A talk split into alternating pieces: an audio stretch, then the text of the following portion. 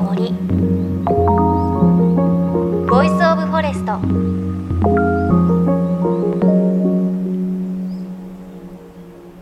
おはようございます。高橋真理恵です。いやー関東地方もね梅雨入りをしましてこちらジメジメした日もありますがもうこうなってくるとあいつの出番ですね。蚊 嫌ですよね。もう刺されました？皆さん。私もう刺されましたよ。しかも、肘、パンパンに腫れましたけれど、あ、嫌な季節だなと思いましたが、去年は、あの、蚊の時期の対策として、オニヤンマくん、この番組で紹介して、まあ、オニヤンマが蚊の天敵ということで、リアルなオニヤンマに似せた、まあ、チャームキーホルダーみたいなのをつけて、避けてくっていうのがいいって聞いたんで、買いましたみたいな話しましたが、なんかこの時期、蚊のあるある話、盛り上がるっていうかね、ネットとかもそうですし、うちの番組はスタッフでもすごく盛り上がるんですが、今年ニューフェイスとしては、ツイッターで話題になったんですけれど、歯磨き粉。あの、夜寝てる時にプーンってくるの、すごく不快じゃないですか。あれを、どうやらちょっと小皿にニュルっと歯磨き粉を出して枕元に置いておくと、そこに蚊が止まって、ハエ取り紙みたいにペトってなってくっつくので、これがいいんだよねっていうのがすごい数でいいねとかリツイートされてましたが、あ、今話してるの全く何も根拠がないんで、あの、そう思って聞いていただきたいんですが、蚊にこうすると刺されないあるある。なんか、鉄板脳があったらぜひ教えてください。私は結局は長靴履いて長袖が一番刺されないと思ってるので、この番組のロケではもうそういった格好でね、夏も汗だく足ムレムレで行ってますが、多分農家の方が一番詳しいですよね。こうすると刺されないんだよとか、なんかもしあったら、ぜひ教えてください。この番組、この先、夏の森に入っていくことが多いので、教えていただけたら嬉しいです。さあ、JFN38 曲をネットしてお送りします。命の森 Voice of Forest。番組ではこれまで、森や自然の恵みから新しい価値を生み出している人たちいろいろご紹介してきましたが、今日はその日本の森や自然が価値を生む理由っていうのは何なのか、そもそもの部分を専門家の方と共に考えていきたいと思います。ゲストは日本総研の井上武和さんです。全国の自然を生かした取り組みに接してきた井上さん。本当にね、目から鱗の話がたくさんあります。JFN38 曲をネットしてお送りします。命の森 Voice of Forest。今日も最後までお付き合いください。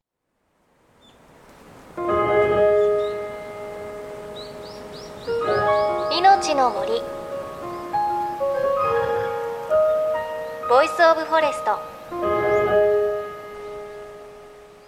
命の森 Voice of Forest 高橋真理恵がお送りしています。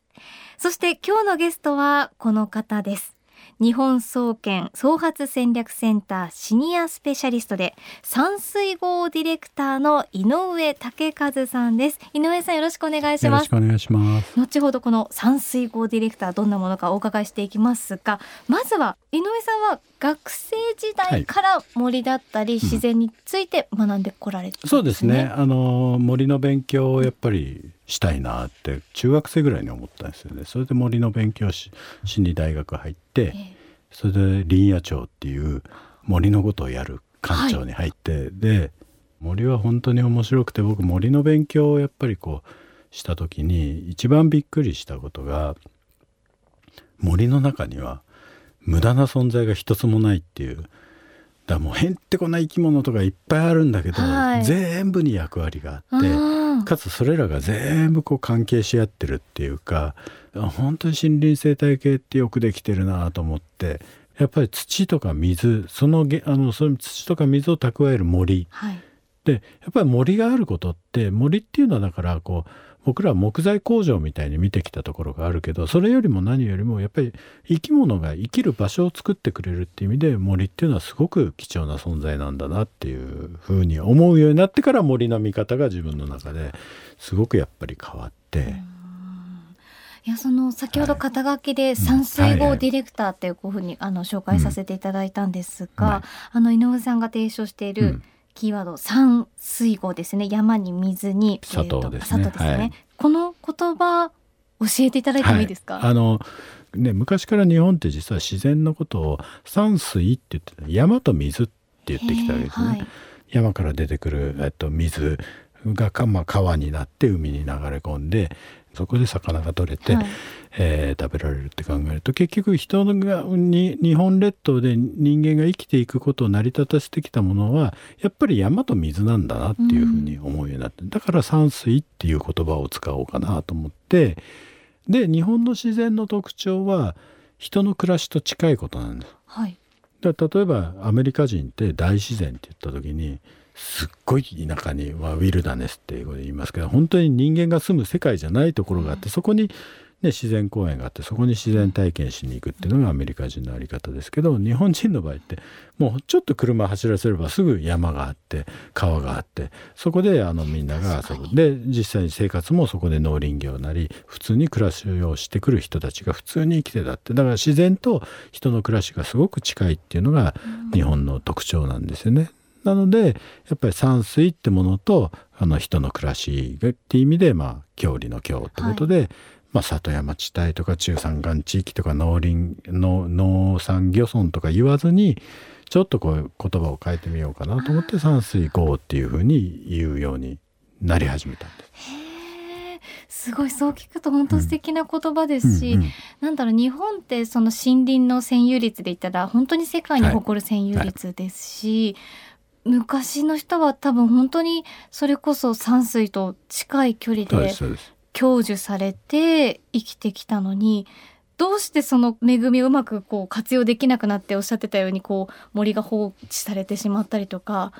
などうしてそうなっちゃったんですかあのね。一番大きいのはやっぱり石油革命なんですよ。石油って、ね、あのエネルギーとしても使えますけど今一番大きい割合使われてるのはプラスチックです。はいそれまでは全部木か竹で作ってたんですよね。はい。ってことは森なんです。そうですね。資材は森に資材は森にあった、はい。森の中のものっていうのをとにかく生活に全部使ってたエネルギーにも使ってたし、もうとにかく生活にをしていくためにはうん。家だけじゃなくて家の中のもの全部やっぱり森で取れるものだったわけですね。それがプラスチックが出てきて石油が出てきてあのエネルギーとしてまず森を使う必要がなくなったし、えー資材としても使う必要がなくなったから役割がなくなってって誰も使わなくなったとっていうことです。あーいや竹で作ったものとかもないですねないでしょう。ないです昔はだからら本当にどんな山奥行っても竹の職人がいて竹でその器を作ったりはいする人たちがいてそれがビジネスというか仕事になってた。うん、でも結構だから紀伊半島に住んでた時期あるんですけどその時に話してた人たち「いや俺が子供の頃なんてさ住所ない人いたよ」って言って山の中で暮らして炭焼きしながら暮らしてるみたいな。あ木を切って炭焼いてそれだから次の今度山に行ってそこでってそっから小学校に通ってきてるやつがいたよとか。そういう時代も実は日本にはあって、今ね僕ら全然森には全然入らなくなっちゃったけれども、ね。だから使われなくなっちゃったから森もどんどん暗くなっていって、もう森っていうのは日本人間にとってはもう別の世界になっちゃったんだけど、昔は本当にもっと森と近くて、うん。今その、まあ、森とね私たちが離れてしまったってお話伺いましたが、今そのこの山水号の力を借りて、うん。新たな価値を山水号から生み出す人が増えつつあるんですか？あそうですねえっとこれもやっぱりあの東日本大震災なんかは特に影響してると思うんですけれどもやっぱりすごく地方に移住する人が増えました。でそういう人たちが結構やっぱり本当の田舎に引っ越すようになったんですよ。地方都市とね仙台に行きますとかそういう福岡に行きますって人もいっぱいいたけれども、もっとそこから仙台から1時間車で登った。もう本当に300人しか住んでませんみたいなところに行ったりするようになったんですよね。で本当に使われてない山があって農地があって使われてない家があってでそういうものっていうのを、まあ、使わせてもらえるっていうこうお約束ができた人たちなんかそれを使ってなんか新しいことをやってる。誰も使ってないからこそもうね土地代もほとんどかからないし、だから本当に山奥でパン屋さんやってる人とか結構いて。もうだってあの東京で美味しいパンを焼いてっていうのはもう土地代がねすごく、ね、お客さんいっぱい来るかもしれないけど、うん、土地代が大変。でも山奥でパン屋やってると多分小麦なんかも自分で育ててやってる人いますけどそうすると本当に無農薬の小麦でやってそれでこう土地代とか店舗のお金って全くかからないから固定費がない状態で結構あの総務省の家計調査って見てると面白いんですけどどんな田舎でも平均まあ日本人の平均を取ると月に3万あの年に3万円パン代に使ってるんです。へえ そんな使わないですね。だから300人いれば300人が3万円ずつ使えば900万円じゃないですか。確かに。だから売上900万とかあって300人ぐらいお客さん捕まえれば取れちゃうのがパン屋で。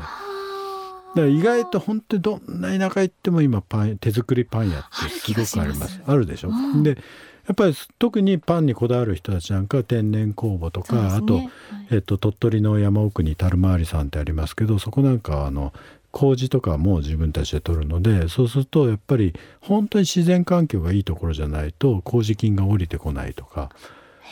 もう農薬周りで使ってると降りてこないんだよみたいなこと言ってそうするとだから人のいないとこいないとこって言ってそうやってあの菌を取ってそのパンを育ったの美味しいパンを作ってる人たちなんかもいて特にお年寄りの方ってやっぱすごくパン好きな方多いので高齢化してる地域ってパンが売れるんです意外と。意外ですね。米じゃないんです、ね。うん、米じゃないんです。多分あのアメリカへの憧れとかもあると思うんだけど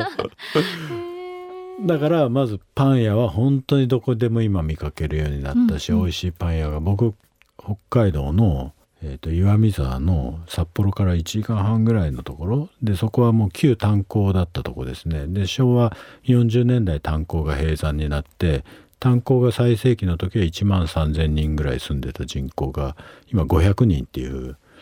もうで行くとだから炭鉱住宅っつって長屋みたいのが結構ボロボロになって捨てられてたりとか、はい、そういうとこ行ったんですけどそこも本当に奥の奥に美味しいパン屋さんがあって あるんですね。そうでもう休みの日だったので僕言ったのはあの10時開店なんだけど9時20分に行かないと売り切れるから9時20分に行った方がいいよっつって並んだんですよ。たら本当に30分で売り切れて。でも安いんですよ。1個150円とかでこんなコッペパンが。美味しいんでしょうね。もうなんて釜で焼いてるので本当に焦げ目とか本当美味しくて。でも10時40分にはもうビジネス終わってるみたいな。で1日は売り上げ取れてるみたいな。最高。最高ですね。いやそっかそんなことがあるんですね。いやまさかその算数話がそんな可能性になると思わなかったですが、はい、ちょっと続き来週、詳しく伺っていきたいと思います、はい。はい、井上さん来週もよろしくお願いします。お願いします。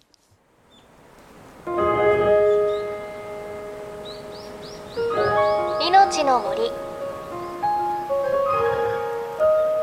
Voice of Forest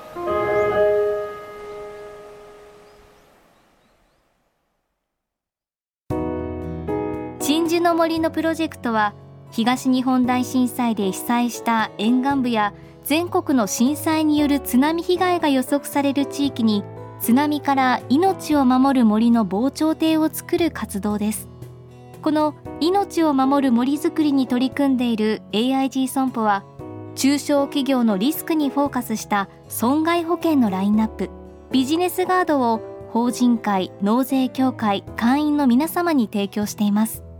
AIG 損保ではビジネスガード新規契約1件につき1本のどんぐりの苗木を植樹する命を守る森づくりを通じ被災地の復興全国の防災・減災に取り組んでいます。命の森 Voice of Forest 日本総研創発戦略センターシニアスペシャリストで山水郷ディレクターの井上岳一さんのお話聞いていただきました。いや、井上さんのお話聞くと、昔はすごく森と生活のこう距離が近かったのが、今は本当に、なんだろう、森とか山っていうのは、実は日本たくさんあって近くにあるのに、なんか旅行で行く感覚、生活とはちょっと距離が離れてしまっているなっていう感覚は確かにあるなっていう感じがしました。ただそれが今、まあ、井上さんお話しされていましたが、東日本大震災きっかけに、本当の田舎、山奥に移住をして、パン屋さんをやっていらっしゃる方とか、しかもパン屋さんは狭くても運営できるっていうのは、すごく理にかなってますよね。あの、よく取材で熊本県の南阿蘇とかにも行くんですが、あるんですよ。森の奥に一軒パン屋さんが。もうね、本当にね、車一台取れるかなぐらいのとこをぐんぐん進んでったとこに急に現れるパン屋さんなんですけれど、そこもね、もう前の日とかに電話をしておかないと、買えないような人気のパン屋さんなんですよね。ねこういうこう暮らしができてる方っていうのはすごく行動に移せてるっていうのが羨ましいなっていうふうに思いますし、なんか改めてきっとこういう方たちは日本の山水郷、森と近い距離、森から受ける恵みっていうのを気づいていらっしゃるのかなと思うと、すごく日本のこう森林っていうのは、まだまだ可能性がいっぱい実はあるんだな、活用する方法いっぱいあるんだなという感じがしました。来週も井上さんのお話、続きをお届けしていきます。また番組ではあなたの身近な森についてメッセージお待ちしています。メッセージは番組ウェブサイトからお寄せください。命の森 Voice of Forest。お相手は高橋まりえでした。この番組は AIG 損保の協力でお送りしました。命の森の森ボイスオブフォレスト